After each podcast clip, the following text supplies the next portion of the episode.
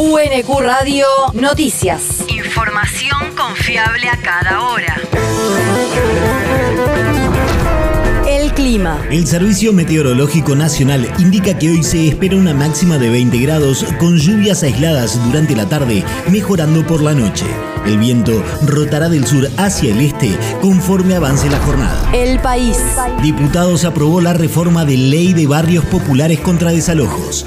La iniciativa impulsada por el Poder Ejecutivo y que ahora deberá ser tratado en la Cámara Alta propone ampliar el alcance de la ley sancionada en 2018, declarando la utilidad pública a 1.176 nuevos barrios, prorrogar la suspensión de los desalojos por 10 años como garantía de implementación de la ley y del derecho a la vivienda y agilizar los procesos administrativos.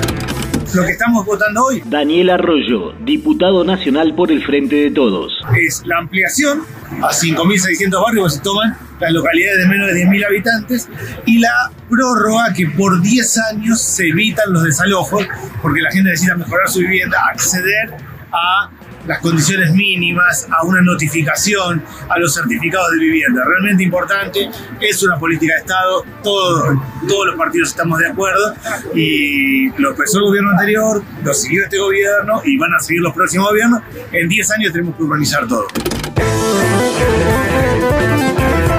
El plenario legislativo aprobó la iniciativa por 227 votos que fueron aportados por el Frente de Todos, Juntos por el Cambio, el Interbloque Federal, Provincias Unidas y la Izquierda, mientras hubo dos sufragios negativos por parte de Francisco Sánchez del PRO y Carolina Píparo de Avanza Libertad.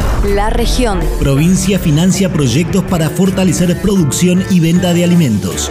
El ministro de Desarrollo Agrario de Buenos Aires, Javier Rodríguez, entregó financiamiento a cooperativas, asociaciones de la agricultura familiar, productores, proveedores y municipios para llevar adelante 25 proyectos que buscan fortalecer la producción y comercialización de alimentos en todo el territorio provincial. Los proyectos financiados comprenden producciones agrícolas, hortícolas, ganaderas e incluyen inversión en infraestructura y compra de maquinaria para mejorar la dinámica productiva y la logística, la ampliación de las posibilidades comerciales, procesos de agregado de valor en origen y de transición a la agroecología, entre otros. El territorio. Mayra Mendoza participó del aniversario de los bomberos de San Francisco Solano. La intendenta de Quilmes participó en la celebración del 64 aniversario de la creación de ese cuerpo, que se realizó en el cuartel ubicado en la avenida 893 al 4400 y también saludó a los solanenses por el 73 aniversario de la ciudad. El jefe de los bomberos solanenses, Maximiliano Mendoza, agradeció y felicitó principalmente al cuerpo activo, que a lo largo de cada año acude a capacitaciones para poder brindar un servicio a la comunidad con más de 1.500 intervenciones anuales. El mundo. Con el voto de Argentina, Naciones Unidas condenó la anexión de territorio ucraniano a Rusia. La resolución presentada por Albania y la propia Ucrania y copatrocinada por otros 70 países fue aprobada con 143 votos a favor, 5 en contra y 35 abstenciones, entre ellas las de China, Bolivia, Argelia, Pakistán, Honduras y Malí. El documento aprobado considera los referendos que se realizaron en Donetsk, Gerson, Lugansk y Zaporilla del 23 al 27 de septiembre pasados como ilícitos y que no tienen validez alguna. La universidad. Más de 200.000 dosis contra el coronavirus fueron aplicadas en la UNQ.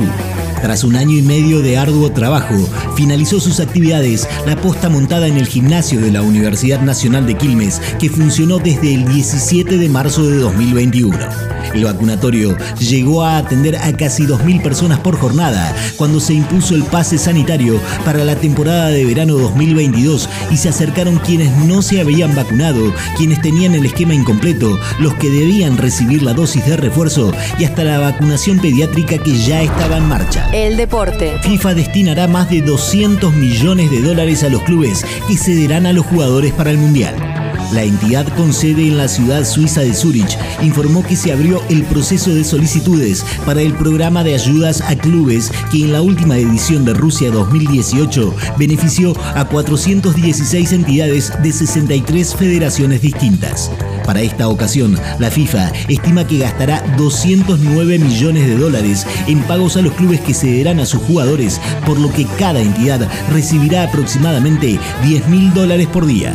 UNQ Radio te mantiene informado. Información confiable Radio, la radio pública.